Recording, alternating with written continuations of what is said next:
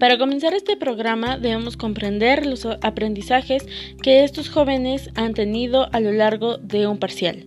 Vamos a comenzar dándoles a conocer uno de los proyectos del campo formativo de cálculo integral. En este proyecto se elaboró un pequeño ensayo donde se da a conocer la evolución del cálculo del área bajo la curva. Pero antes vamos a un pequeño corte comercial y regresamos a conocerlo.